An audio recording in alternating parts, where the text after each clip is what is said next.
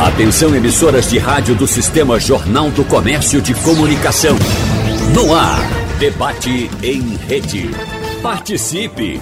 Rádio Jornal na internet. www.radiojornal.com.br Nações do mundo todo estão em alerta diante da movimentação de tropas na fronteira entre Rússia e Ucrânia.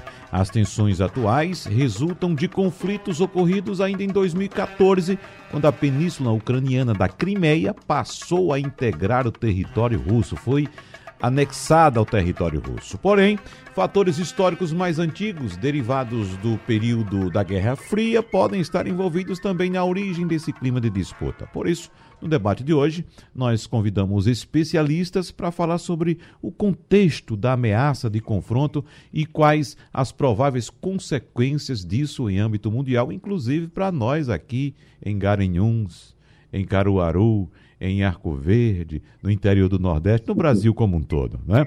Inicialmente, nós agradecemos a presença aqui da professora Deigenani Santos, que é professora do curso de Relações Internacionais da Estácio Recife, mestre em Ciência Política e pesquisadora em Política Externa Brasileira para o Oriente Médio. Professora Deigenani, muito obrigado pela sua presença, um abraço, bom dia.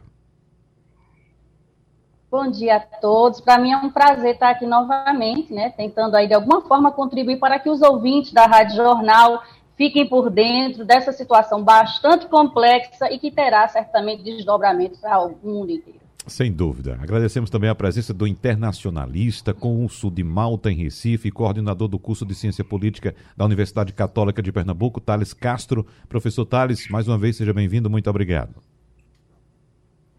Wagner, é uma alegria estar com você de novo, é uma alegria estar partilhando essa conversa da manhã com o Deginani, com o João Corrêa e com todos os ouvintes da Rádio Jornal. Vamos ter uma manhã de muita troca e de intensas reflexões sobre essa situação muito fragilizada da geopolítica mundial atualmente. Sem dúvida. Nós agradecemos também mais uma vez conosco o professor geógrafo especializado em geopolítica, João Corrêa. Professor, seja bem-vindo. Bom dia para o senhor.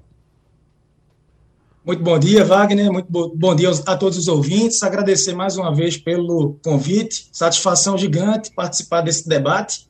Vamos ter a oportunidade de aprender bastante, repassar um conhecimento significativo para todos os ouvintes. Uma manhã de muito aprendizado. Sem dúvida, professores. Eu lembro aos, a, a, a, todos os participantes do debate hoje que, infelizmente, nosso tempo é curto, né? Para um tema tão denso, tão importante também. Então, se a gente puder sintetizar algumas informações, para evidentemente termos um debate e trazer com mais clareza para o nosso ouvinte, melhor ainda e para a gente poder abordar o maior número de temas possível dentro dessa questão, dessa problemática, tá bom? Então, vamos iniciar com o professor João Correia, porque, professor João, uh, ah, para deixar mais claro, mais nítido para o nosso ouvinte essa questão toda, né? A gente fica acompanhando aqui à distância por que há, há, esse conflito entre Moscou e Ucrânia. A gente lembra muito bem que, por exemplo, algumas, eh, alguns integrantes da, da então União Soviética já se foram, já se debandaram para o lado da, da União Europeia, até mesmo da OTAN, como Estônia, Letônia Lituânia, mas a Rússia não fez muito, muita questão. Então, por que a Rússia está tão apegada à Ucrânia nesse aspecto, nesse conflito, professor João Correia? Então, Wagner, pergunta muito pertinente. É, eu vou tentar ser bem objetivo. A, a, a gente tem pouco tempo aqui para o debate, mas com certeza vai ter, vamos ter uma oportunidade de aprendizado. O que é que a gente percebe com o fim, com a dissolução da União Soviética no ano de 1991 e aquele término hipotético do que a gente chama de Guerra Fria, bipolaridade entre capitalismo e socialismo, a Rússia, que era a grande representante, a grande república era a alma, na verdade, o cérebro da então União Soviética, ela parte para outros desdobramentos. O que é que eu percebo, o que é que acontece na atualidade? Com a chegada de Vladimir Putin ao poder, ele que já governa a Rússia entre idas e vindas há, há mais de duas décadas, a Rússia vem aproveitando essa crise da Ucrânia e também a crise no Cazaquistão, que é o maior país da Ásia Central, para consolidar uma nova aliança militar na Eurásia. Só para o ouvinte entender, no pós-Segunda Guerra Mundial, americanos e seus aliados criaram a OTAN, Organização para o Tratado do Atlântico Norte, uma aliança que até então seria defensiva para proteger o lado capitalista de algum possível ataque, alguma intervenção militar por parte da União Soviética e dos seus aliados. Em contrapartida, a União Soviética também lançou seu acordo, sua estratégia militar, chamada de Pacto de Varsóvia, uma aliança militar que iria se contrapor à OTAN, mas a gente sabe que, de fato, a guerra foi fria, não houve um embate militar direto, direto entre Estados Unidos e União Soviética, o que aconteceram, na verdade, foram vários conflitos, várias guerras por procuração. Armavam grupos em determinados países, aliados aos Estados Unidos, outros grupos em determinados países aliados à União Soviética, e havia esse embate indireto entre grupos financiados pelas aquelas, por aquelas superpotências. Hoje, o que é que eu percebo? A gente não conseguiu falar sobre isso no último debate, no programa de Geraldo, mas o que é que a gente tem que falar? É, existe uma organização chamada de OTSC, Organização do Tratado de Segurança Coletiva, e a Rússia ela tenta fortalecer essa organização para se contrapor à OTAN. Seria uma aliança militar nos moldes da OTAN, nos moldes do Pacto de Varsóvia, e a ideia da Rússia é criar essa grande aliança militar na Eurásia. O próprio Vladimir Putin, recentemente, numa entrevista, ele se queixou dizendo que a Rússia ela não estava numa postura agressiva, que, na verdade, a postura agressiva ela vinha da OTAN, porque a OTAN, dos anos 90 para cá, já teria feito cinco, pelo menos cinco expansões na direção do leste europeu.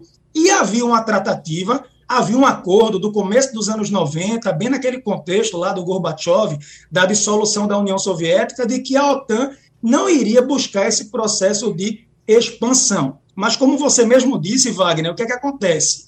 Se a gente pegar uma tabela com os membros da OTAN antes de 1991 e pegarmos uma tabela de agora com os membros da OTAN, as alianças que a OTAN fez, a gente percebe que a organização cresceu consideravelmente. Você tem as repúblicas bálticas, tem outros países do leste europeu, países que não faziam parte da União Soviética, não eram repúblicas soviéticas, mas eram considerados aliados, estavam naquela esfera de influência da Rússia, de Moscou. Então, são dois quadros que eu quero que o ouvinte passe a imaginar agora. Primeiro, a OTAN até 1991 e a OTAN de agora. Cresceu muito a organização. E a organização cresceu pegando aliados, chamando para si ex-aliados de Moscou. Países que faziam parte da esfera de influência soviética eram repúblicas soviéticas e países que não eram repúblicas soviéticas, mas que tinham interferência direta. A exemplo, a gente pode citar aqui Eslováquia, República Tcheca e companhia. E o outro ponto é a gente olhar para a União Europeia. A União Europeia, da década de 90 para cá, cresceu bastante, cresceu consideravelmente. Só em, 2000 e, só em, em 2004, eu acredito que tinha sido o ano de 2004, dez países entraram de vez para a União Europeia. Você teve Estônia, Letônia, Lituânia, Chipre, Malta, Eslovênia, Eslováquia, Hungria, é, recentemente Romênia, Bulgária, Croácia. Então, a gente percebe esse crescimento da União Europeia, o crescimento da OTAN, e a Rússia, com Vladimir Putin, ela disse assim: peraí, a gente tem que travar esse processo. Eu quero uhum. fortalecer agora meu tratado, Organização do Tratado de Segurança Coletiva. Inclusive, ele já deu uma demonstração de força no Cazaquistão. Esses protestos que aconteceram no Cazaquistão agora, Putin rapidamente enviou 2.500, 3.000 soldados para o Cazaquistão, que é um aliado importante para a Rússia, maior país da Ásia Central, grande produtor de urânio, tem gás, tem petróleo, e conseguiu debelar as manifestações, porque Putin não quer aquelas revoluções coloridas. Ele não quer que o, o, o presidente do Cazaquistão, que é considerado um aliado, o governo do Cazaquistão, caia. Porque se cai, abre-se um precedente para que outros protestos se espalhem pela Europa e pela Ásia, principalmente nos países considerados aliados da Rússia. Outro exemplo também, a ajuda dada pela Rússia à Bielorrússia o Lukashenko, que é considerado o último ditador da Europa, aliado de primeira hora de Vladimir Putin, também não há um interesse que ele caia. Então, o que a Rússia quer é criar um contraponto à OTAN, porque a Rússia pensa no seguinte: estamos cercados. Se a gente olhar o uhum. mapa, é, nós estamos cercados na cabeça da Rússia pela OTAN, a OTAN se aproxima, então a Rússia quer uma garantia, exemplo, que a Ucrânia ela não entre para a OTAN que a Ucrânia ela não passe a ser efetiva dentro da OTAN, porque o segundo passo também seria a Ucrânia possivelmente entrar para a União Europeia. Então, o que é que Vladimir Putin diz? É, Vamos lembrar da década de 60, crise dos mísseis, 1962. É, o dia em que chegamos perto do fim, 13 dias que abalaram o mundo. De um lado, Nikita Khrushchev, dirigente soviético, do, do outro lado, John Kennedy, presidente dos Estados Unidos. Naquele contexto, o mundo parou, por quê? Porque supostamente a União Soviética, os russos, estariam usando Cuba como uma base militar para lançar mísseis no quintal, no quintal dos Estados Unidos, muito próximos. E aquilo gerou discussão muito grande, porque os americanos exigiram que a União Soviética retirasse suas bases de Cuba. Foi aí que a União Soviética disse: retirem também americanos suas bases na Turquia. Turquia, que é um país membro da OTAN. Então, hoje, o que Vladimir Putin disse recentemente numa entrevista é o seguinte: estão cercando a Rússia com uhum. armas da OTAN. Tropas da OTAN, principalmente naquela região báltica. A Alemanha está por lá com as tropas da OTAN, franceses também, os americanos também, os britânicos, e a gente tem que se proteger. Inclusive, na, na, na imprensa estatal russa, eu tenho alguns colegas que moram por lá, inclusive diplomatas que vão mandando para a gente informações, eles passam a imagem de que a Rússia ela não ataca, que a Rússia, na verdade, está se protegendo porque a OTAN vem se aproximando. Então, uhum. ele quer, o, o, Vladimir Putin, o governo russo, quer uma garantia real, pública, de que a OTAN é, não vai aceitar a Ucrânia em seus quadros. Mas a, os americanos que Obviamente, a OTAN tem cerca de 30 países membros, os americanos não podem determinar por si só o que acontece na organização. Mas a OTAN já disse: eu não posso acabar com minha política de portas abertas. Quem colabora com a organização, é, de certa forma, pode sim estabelecer uma parceria, a gente não pode, não podemos negar essa entrada. Então, é isso que eu percebo. A gente vai ter um contraponto entre a OTAN e a OTSC, que é essa organização Tratado de Segurança Coletiva, que foi criado né, no, no, pós, essa organização foi criada no pós-Guerra Fria, por volta de 2002, e agora vem demonstrando forças. Conseguiram, de certa forma, essa interferência no Cazaquistão, é, e querem demonstrar força também em relação a essa questão da Ucrânia, tá? em relação a essa questão da Ucrânia uhum. tão, tão significativa. Tá certo? Eu penso que é, também na Ucrânia um ponto importante para a gente refletir se a gente vai para a capital da Ucrânia, se a gente vai para a parte mais europeia, mais para a parte ocidental da Ucrânia, a gente percebe que, principalmente entre os mais jovens, há um sentimento anti-russo, há um sentimento de que queremos participar, queremos experimentar, entrar para a União Europeia. Só que, ao mesmo tempo, e quem tivesse oportunidade, na fronteira da Ucrânia com, com a Rússia, ali tem muita gente que tem, algumas pessoas que têm origem russa, que falam a língua russa, tem bandeiras da Rússia espalhadas, então são pessoas que defendem que aquela área possa ser anexada pela, pela Rússia. Então há essa, essa expectativa, essa divisão, mas no contexto geral o sentimento é esse. Uma coisa que também vem preocupando, de certa forma, o Ocidente é que a própria OTAN ela não tem um, um discurso único. O Emmanuel Macron, presidente da França, que vai buscar a reeleição agora, ele disse: Nós queremos negociar com a Rússia. Eu não quero ficar a reboque dos Estados Unidos, o que é que eles determinam. A Alemanha já disse: Eu não vou mandar armas para a Ucrânia, porque existe uma consideração dentro da Alemanha de não mandar armas letais para zonas de guerra. Aí disseram: Vamos mandar milhares de capacetes. Alguém até brincou, um ministro ucraniano disse: qual é o próximo passo? Vamos mandar travesseiros para a gente? Que tipo de ajuda é essa? Mas não há um consenso. A Alemanha quer o diálogo também, porque uhum. hoje a gente sabe que o maior fornecedor de gás natural da Europa e da Alemanha presta a inaugurar mais um gasoduto, um oleoduto, o Nord Stream 2, é a Alemanha. Então, um embate é, é a Rússia, desculpe. Então, um, um, um embate entre Rússia e Alemanha por agora, isso pode prejudicar, isso pode gerar o aumento aí das commodities, dos valores, mexer com o preço do gás, preço do petróleo, preço do trigo, então tem muita coisa envolvida. Eu quero até também depois fazer uma provocação com meus colegas que estão aqui no debate sobre a questão do Brasil, porque o é, Fernando Castilho, no, na, na última entrevista, ele perguntou, e o Brasil nesse contexto todo? Uhum. Será que o Brasil vai ser prejudicado? Eu vejo essa crise como uma oportunidade para a Rússia tá? de operacionalizar, mobilizar de maneira eficiente as suas tropas, tá certo? Mas eu acredito que Ucrânia e Cazaquistão são países estratégicos, a Rússia vem se contrapondo, a Rússia já fez um contraponto aos Estados Unidos na Síria, tem base militar por lá, seguraram, os russos conseguiram segurar é, é, o, o Bashar al-Assad né, no, no, no, poder, fazendo contraponto aos Estados Unidos. Também tem a questão de Cuba e da Venezuela, mas a grande questão hoje que, que o ouvinte pergunta é sobre o Brasil. Isso. Como é que o Brasil iria se posicionar? Existe uma perspectiva de uma visita de Bolsonaro é, é, à Rússia. Como é que a gente pode lidar com isso? Bolsonaro ele não terá a data prevista de visita. É, o que se diz, é bom a gente lembrar, em 2014, quando a Crimeia foi anexada, na época a presidência, eu acho que é a presidência de Dilma, o Brasil ele se manteve, de certa forma, é, é, neutro naquele processo. Não seria inteligente para o Brasil agora buscar um, um, um, conflito um conflito com a Rússia, se contrapor à Rússia, porque a Rússia é um dos maiores consumidores de produtos do agronegócio brasileiro. Exatamente. E, por outro lado, a gente compra muito fertilizantes uhum. da Rússia e afins.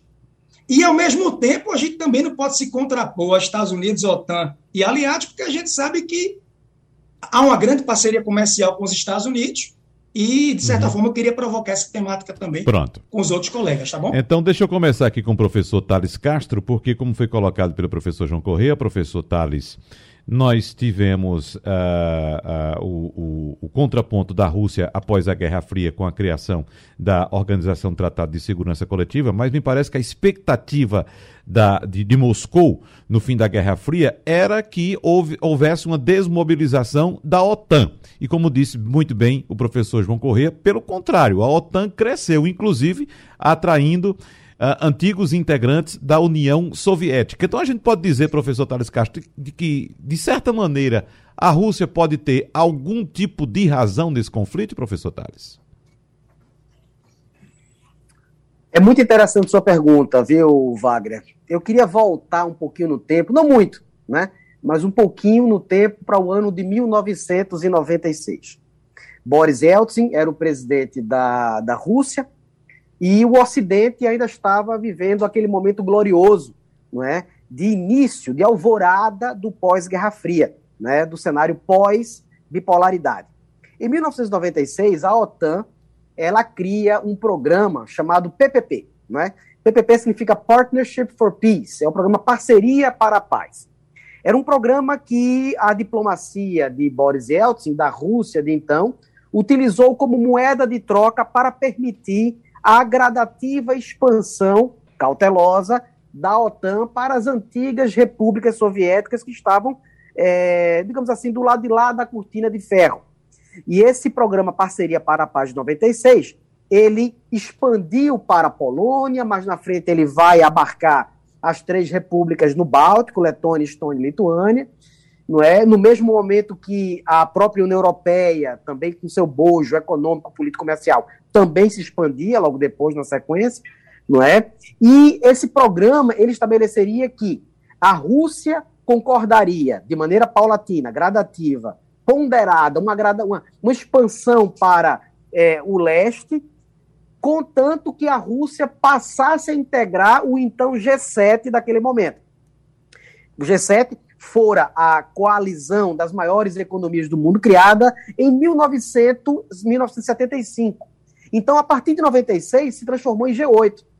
Então, a Rússia permitiu fazer parte dessa, de, de, de, desse, dessa visibilidade econômico-financeira internacional, ao mesmo tempo que permitiu, com ponderação, com moderação, com parcimônia, essa expansão. O que acontece é que esse pacto não é, silencioso, selado em 96, não foi cumprido pelo lado da Aliança Militar do Ocidente.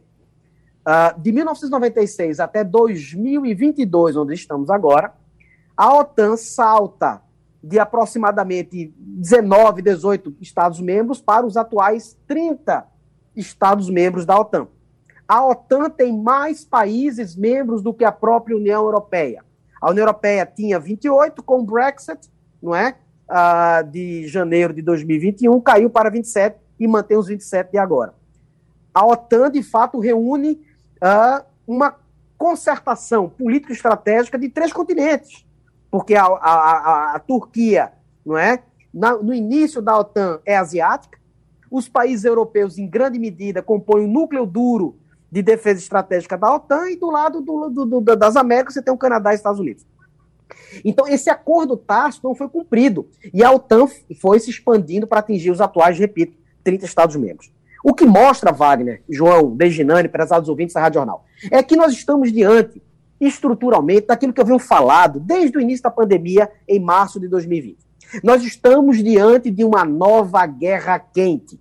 Muitas vezes, você mesmo, Wagner, me perguntou se nós estamos diante de uma guerra fria. Disse, olha, o conceito de guerra fria já não mais se aplica um conceito do século XX para esse momento atual.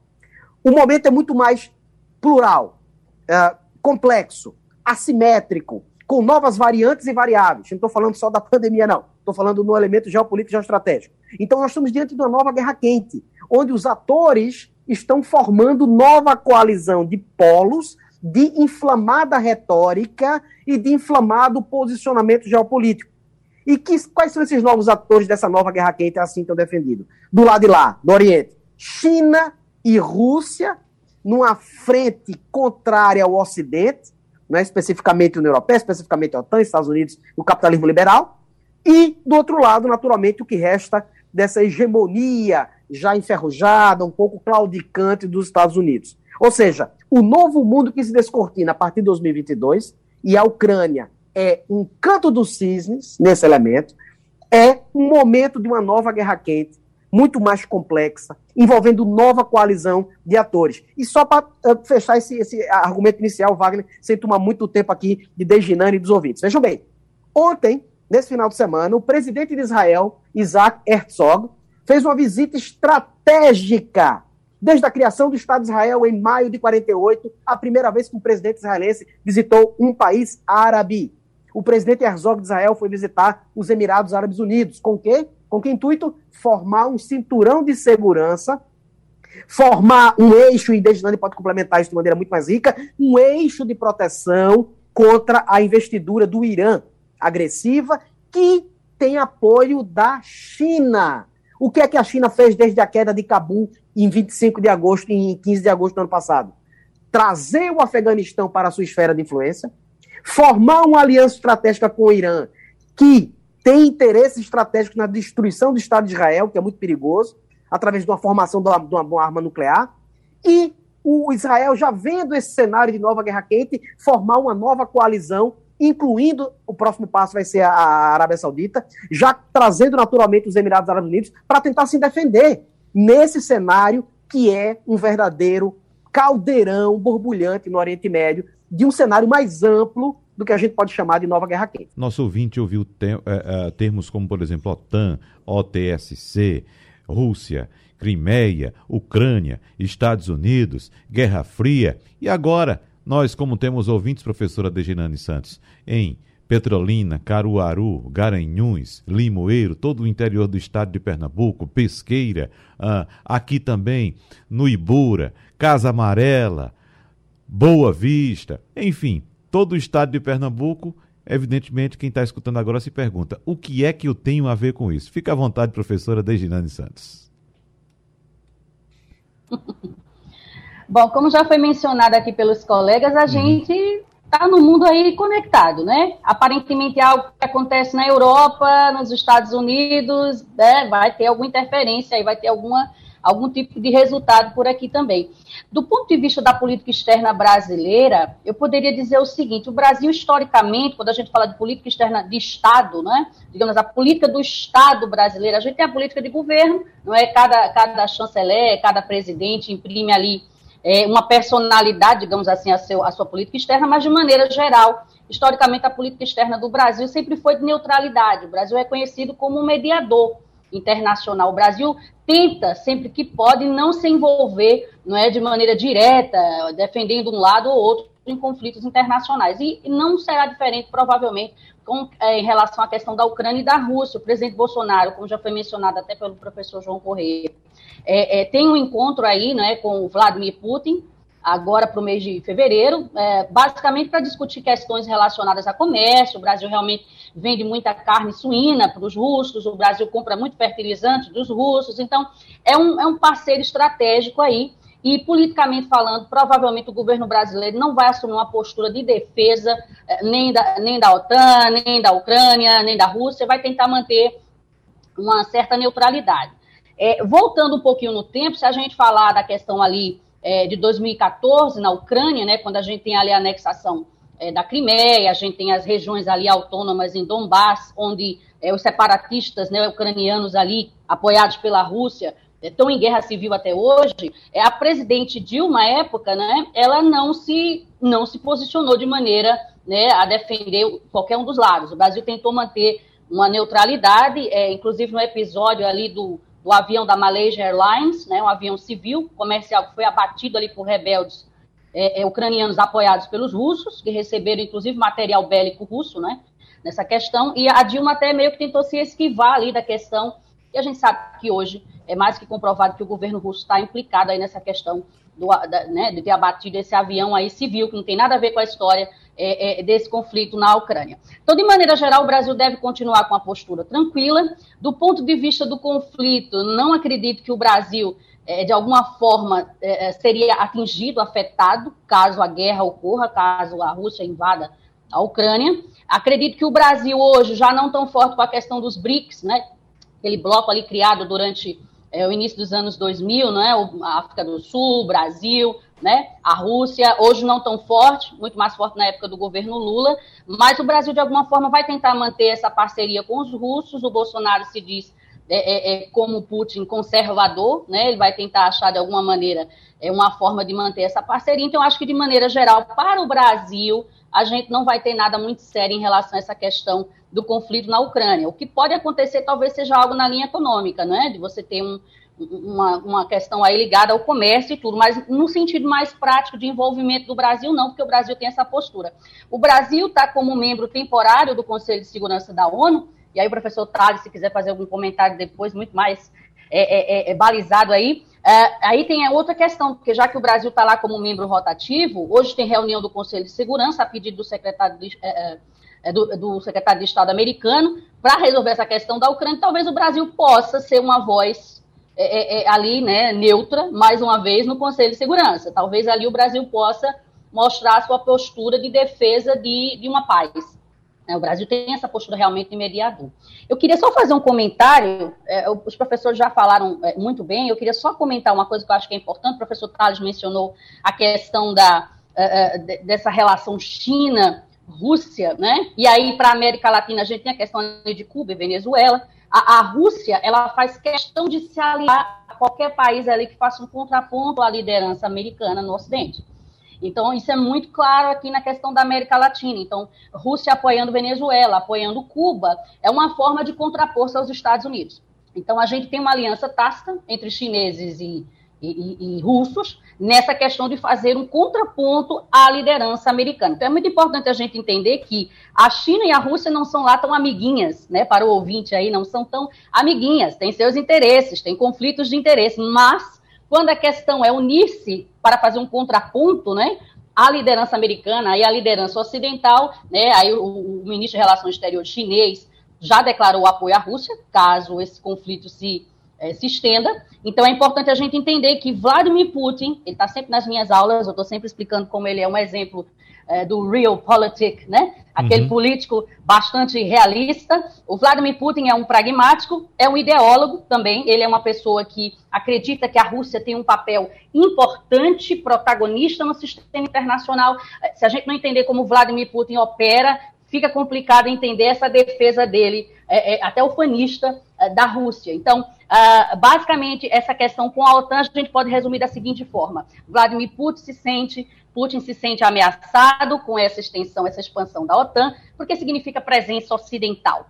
Uma outra questão importante é que a Europa mostrou-se bastante dividida nessa questão entre Rússia e OTAN, não é? Bastante divididos ali, franceses, ingleses, alemães, os alemães tentando manter uma neutralidade, até pela questão do, do Nord Stream, do gasoduto, né, a questão da necessidade de gás, 40% do gás natural que a Europa recebe é basicamente russo, né? Então a gente precisa entender que Vladimir Putin é um extremo defensor da Rússia, do legado russo em sentido cultural, em sentido político. Vladimir Putin acredita que as ex-repúblicas soviéticas, que fazem, principalmente as que fazem fronteira né, com a Rússia, são o quintal da Rússia.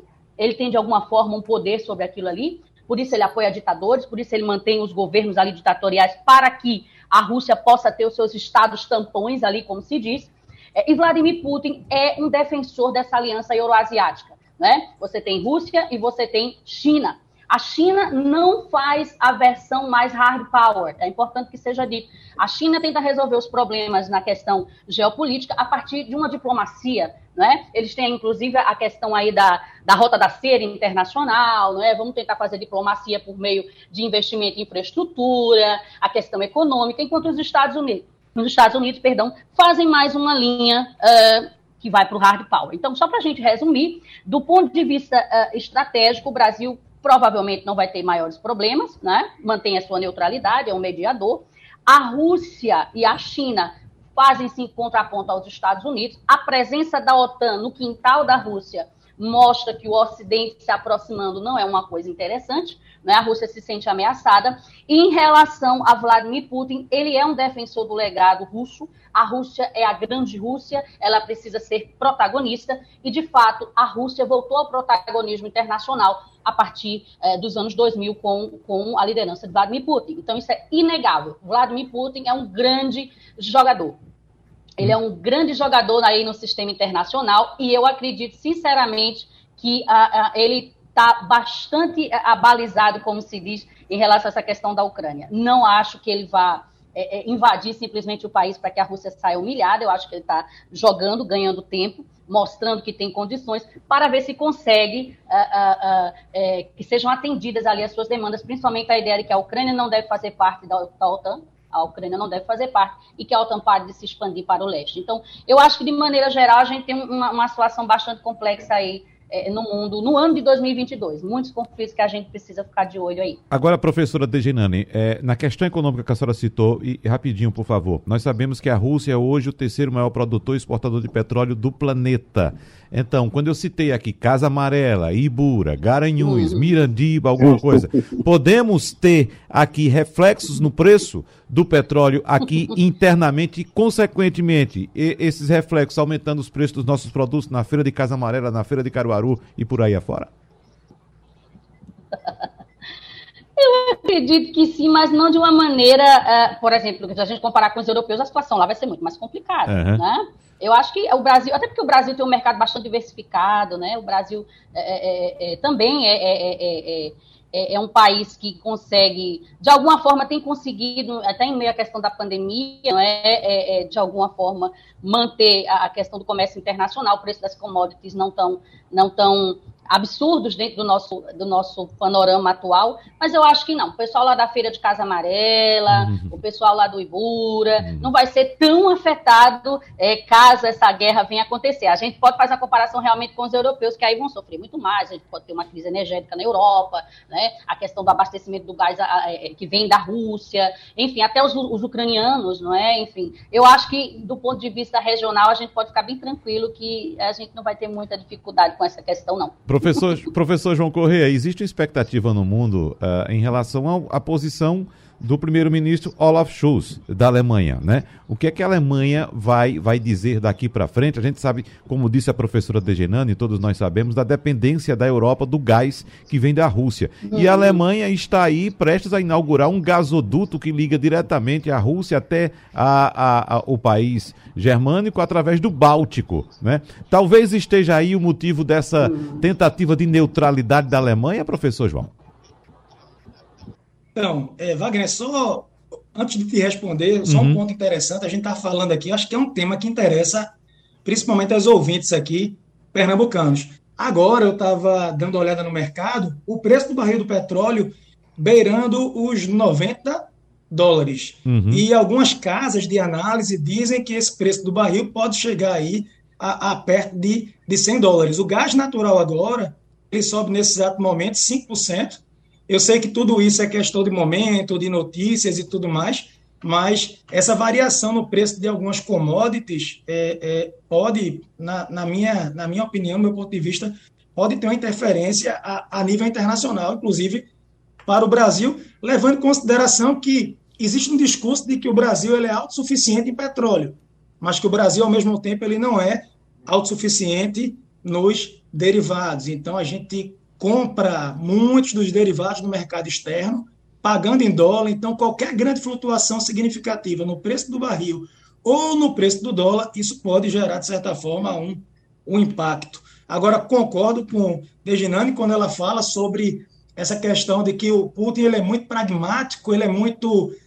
É, tem aquele discurso muito nacionalista. Por vezes, eu não sei se ela concorda, se Thales também concorda comigo com o que eu vou dizer aqui, mas por vezes ele incorpora muito aquela figura de Stalin. De Stalin. Aquela ideia do orgulho, aquela ideia da soberania, a grande Rússia, a Rússia forte. Alguns colegas que moram por lá dizem, João, um dos feriados mais comemorados dentro da Rússia, mais relembrados pela imprensa, pela imprensa estatal, mas pela imprensa privada também, e os russos adoram se comunicar por aplicativo Telegram. Eles adoram, uhum. porque é um aplicativo que foge um pouco das regras é, é, determinadas pelo, pelo governo em relação à comunicação, mas eles lembram muito do dia que eles conseguiram derrotar a, a peste marrom a peste marrom, que seria exatamente o nazismo, o nazifascismo, Hitler. A gente percebe que a Rússia ela sempre se contrapõe né, ao terceiro Reich, é, ao Império Alemão, e também já se contrapondo, num certo momento, aos Estados Unidos, depois buscando aliança e por aí vai. Mas a sua pergunta sobre. Desculpa, Wagner, eu terminei me empolgando aqui. A Alemanha, a posição da Alemanha. Olaf Schulz, a expectativa, né? Sim, a expectativa da Alemanha. Desculpa, assim, vê. Existe um olhar diferenciado quando a gente fala sobre a Alemanha, porque estamos falando da maior economia da Europa, é um país que é considerado assim a grande liderança da União Europeia, maior economia, um estado muito forte, muito organizado. A Alemanha tem uma formação tardia, a unificação alemã, posteriormente a reunificação com a queda do Muro de Berlim, mas é um país muito forte. Então, a Alemanha tem um peso significativo. A gente tinha uma previsibilidade durante o governo de, de Angela Merkel, né, que governou a Alemanha por tanto tempo, a gente já sabia o ponto de vista e ela fazia, por vezes, um contraponto em relação a Vladimir Putin. Eu acredito, eu não gosto de fazer exercício de futurologia, só pode ser algum, acho até arriscado, mas eu acredito que a Alemanha não vai mudar essa postura inicial, não, tá? Que a Alemanha, na verdade, ela vai buscar esse diálogo com a Rússia, sendo pragmática em relação à questão econômica, ao fornecimento de gás, como a professora disse, muito bem dito aqui, e o que eu estou percebendo é uma postura mais agressiva no discurso do Boris Johnson, tá? do primeiro-ministro britânico, ele que tem sido fritado, ele que tem sido fritado pela imprensa local, pela imprensa nacional, por conta dos escândalos envolvendo, no período do lockdown, no período de isolamento, aquela história de que a imprensa noticiou que ele tinha feito, teria participado de algumas festas com alguns funcionários ligados ao gabinete, ligados ao governo. Então, algumas pessoas já defendem a renúncia dele, defendem a derrubada. Ele diz que não cai.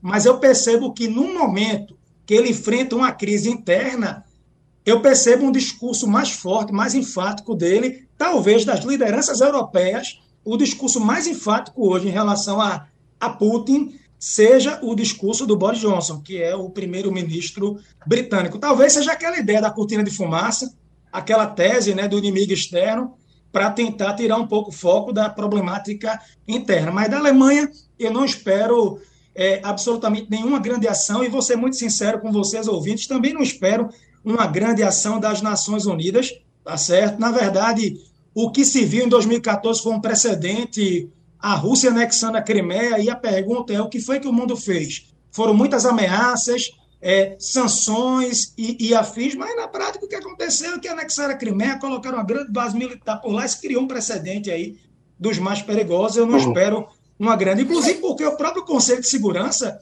das Nações Unidas ele é muito criticado pela, pelo, pelo seu próprio formato. O Conselho de Segurança ele reflete o mundo logo no pós-Segunda Guerra. Estados Unidos, a Rússia, que substituiu a União Soviética, que era, na verdade, o membro efetivo, França, Reino Unido e a República Popular da China, que substituiu posteriormente Taiwan. O Brasil, como é, um membro rotativo aí, por mais de uma ocasião, por várias ocasiões, mas sem, sem uma palavra significativa. O próprio Conselho de Segurança, ele se viu desmoralizado naquele contexto da guerra do Iraque. Em outros contextos recentes, eu não vejo como é, é, o Conselho de Segurança tendo uma palavra muito forte, muito significativa nessa questão. Uhum. Professor Thales Castro. É, eu, eu gostaria de adicionar uma imagética aqui para os ouvintes, viu, Wagner, que é o seguinte. É, o brasão de armas né, dos países, eles, eles mostram muito sobre a natureza geopolítica, sobre a geohistória. E o brasão de armas da Rússia é de uma águia bicéfala, é uma águia com duas cabeças. E essa águia de duas cabeças mostra essa esquizofrenia que a Rússia vive. Passado, presente e futuro, a sua herança asiática versus a sua é, pertença europeia, a sua eslavofilia versus as suas tra tradições mais arcaicas. Então, é um país muito ambíguo. É um país que olha sempre com muita confusão para o presente e futuro. Uma coisa muito importante que João mencionou foi, de fato, a invasão, a anexação da Crimeia em 14, 2014, e a criação de uma república absolutamente artificializada, que ninguém mais na, na comunidade internacional reconhece, a não ser os próprios russos, que é a República de Donetsk. Então, parte dessa postura agressiva de ter acesso naturalmente a um braço de mar que permita a sua marinha de guerra ter acesso contínuo, né, sem é, gelo que impeça naturalmente no norte, ali no mar de Murmansk, por exemplo, é estratégico. Então, essa dualidade de um país né, meio que esquizofrênico, passado, presente, asiático, europeu, eslavófilo e mais arcaico, mostra naturalmente esse tipo de postura ambígua. E eu acho que é, essa Rússia entende a Ucrânia como sendo aquilo de estratégia inegociável do que na geopolítica nós chamaríamos de exterior próximo. Ou seja, ali não se mexe mais. Sobretudo porque na visão mais simbólica, nós invadimos e anexamos a Crimeia e Donetsk lá em 2014. E não estaremos, pensamento russo, né? É, digamos assim, hesitantes em fazê-lo novamente agora 2022. O fato é que eu acho que a boa notícia, viu, Wagner, João, Deginani, os ouvintes aqui da Rádio Jornal, é que nesse final de semana alguma coisa mudou. Né? A gente observa ah, nas notas à imprensa do Departamento de Estado, da diplomacia americana, notas à imprensa onde a palavra diplomacia surge. Isso, inclusive, teve na fala, uhum. nos posts, né, no Instagram, nas mídias sociais do Departamento de Estado dos Estados Unidos, utilizando a palavra diplomacia. Né? Então, a gente nota já um certo, eu não diria arrefecimento estrutural, mas eu vejo, naturalmente, uma tentativa de aplainar essas diferenças, entendendo que a Ucrânia uh, vai ser mantida, né, a sua integridade territorial vai ser mantida, nada impede que no futuro novas negociações, porque eu vejo que para Bruxelas, para a OTAN, a Ucrânia é importante sim. Né? Mas o momento talvez atual não seja, digamos assim, o um adequado. E por outro lado, a Rússia entende que não vai é, aceitar de maneira nenhuma fronteiras territoriais da OTAN não é, com o seu território. Lembrem-se, é, Putin tem mais ou menos 66 anos aproximadamente. O olhar dele ainda é de Guerra Fria. Ele assume em 1999 como primeiro-ministro, ele foi da KGB, o olhar como espião da KGB é um olhar de Guerra Fria, de suspensão, do inimigo próximo, da visão naturalmente da geopolítica do século XX. Então a visão dele é de transpor essa geopolítica para o momento atual. Então, nesse momento, eu acho que ganham todos, né, num certo arrefecimento da situação da Ucrânia. Não quer dizer que no futuro não possa servir de cortejo. O presidente Zelensky, que é um jovem presidente, deve ter 44 anos, né, era comediante, né? A história dele era de comediante, mas virou um presidente bastante respeitado no interior da Ucrânia e no exterior também. Ele já disse que deseja aplainar, estabelecer o consenso e acalmar essa situação. Então, quando a gente escuta isso do presidente lá em Kiev, o presidente da Ucrânia, a gente vê que o momento, talvez, Wagner, seja de uma certa é, pacificação temporária, de um equilíbrio dinâmico frio, temporário para o jogo atual. Temos três minutos aqui precisamente, um minuto para cada um dos participantes, tá certo? Para a gente fechar, trazer as últimas informações, os últimos dados, as últimas análises a respeito desse conflito entre Rússia e Ucrânia. A dúvida que fica aqui é: a Rússia vai querer a Ucrânia toda? A Rússia vai incentivar os separatistas a ficar somente com a parte leste, que é a parte simpática à Rússia, ou não vai acontecer simplesmente nada? Mas Professora Degenane, João Correia, professor Thales Castro, por favor, as últimas observações. Um minuto, iniciando pela professora Degenane Santos. Bom, eu acho que aí a gente tem muito mais uh, um recado do Vladimir Putin. Eu acho que Putin está usando a questão dos exercícios militares ali, né? A gente vai ter aí exercícios militares na na, no próximo, agora no mês né, de, de fevereiro ali, nas fronteiras com a Polônia, com a Lituânia. É, eu acredito, sinceramente, que Putin está usando o cenário atual para mandar um recado. E o recado é o seguinte: não tolerare, toleraremos não é, é, é, a expansão da, da, da, OTAN nas nossas fronteiras. Então, eu acho que o Putin está usando a situação, ganhando tempo, mostrando como a Rússia teria condições de uma invasão ali da Ucrânia. Não acredito que o Putin, como ele mesmo tem dito em entrevistas, tem interesses em invadir a Ucrânia, de conquistar a capital, Kiev. Não. Eu acho que, na verdade, está mostrando, né, basicamente, o que a Rússia defende, não é só o Vladimir, na verdade é uma questão interna, um debate interno na Rússia, de que a OTAN, é inadmissível que a OTAN se expanda para as fronteiras russas. Então, eu acho que ele está mandando um recado, está aproveitando para mostrar o seu poderio bélico, mas não acredito realmente que o Vladimir Putin tenha interesses em conquistar a Ucrânia. O que pode acontecer é que, diante de toda essa situação, talvez seja necessário, na visão do Putin, uma invasão ali meio blitzkrieg, meio rápida, meio alguma coisa, nessas regiões aí que apoiam a Rússia, né? naquelas regiões separatistas. Mas eu acho que realmente é muito mais um recado à OTAN, não é, aos Estados Unidos, de que a Rússia não vai tolerar, não é, a expansão da OTAN é, no seu quintal. Professor João Correia, últimas observações. Um minuto para o senhor, professor João Correia. Um minuto, no máximo. Então, é, eu, eu acabei de querer compartilhar com vocês, com os ouvintes, eu concordo, boa parte aqui do que foi dito pela professora. Ah, acabou de chegar uma notícia aqui dizendo que o Boris Johnson ele vai pedir que ele pediu publicamente que o Vladimir Putin ele recue da beira do abismo. Eu vou passar para vocês aqui o que eu vou dizer ao presidente Putin, como já disse antes, é que eu acho que todos nós realmente precisamos dar um passo para trás. E eu acredito que a Rússia precisa dar um passo para trás. Boris Johnson disse isso agora é, no início né, do dia para os repórteres. Então, eu também não acredito numa, numa guerra de grandes proporções à moda antiga, ocupando a capital com bombardeio, porque isso não interessa a Europa, não interessa a Ucrânia, não interessa também a própria Rússia e também não interessa a outros atores muito fortes, a exemplo da China. Mas acredito, como a professora disse, piamente, que já há uma guerra em curso, já há um conflito naquela região fronteiriça. A Rússia armando grupos rebeldes, grupos paramilitares, tentando se contrapor a, ao poder de Kiev, ao poder da, da capital. Isso sim eu acredito que possa continuar acontecendo, mas não acredito que a OTAN também possa ceder. Eu acho que num dado momento, sim, a Ucrânia ela vai ser instada, ela vai fazer parte efetivamente da OTAN e essa tensão ela vai seguir muito forte. Eu queria só lembrar um, um ponto interessante também. Vladimir Putin ele passa por, por, problemas internos em relação ao combate à pandemia. É, a Rússia ficou conhecida por ter aprovado a primeira vacina, a Sputnik, uma vacina local, doméstica, nacional, mas houve um problema muito sério porque a população não deu credibilidade à vacina proposta pelo governo, as vacinas estrangeiras não tinham chegado é, é, até então.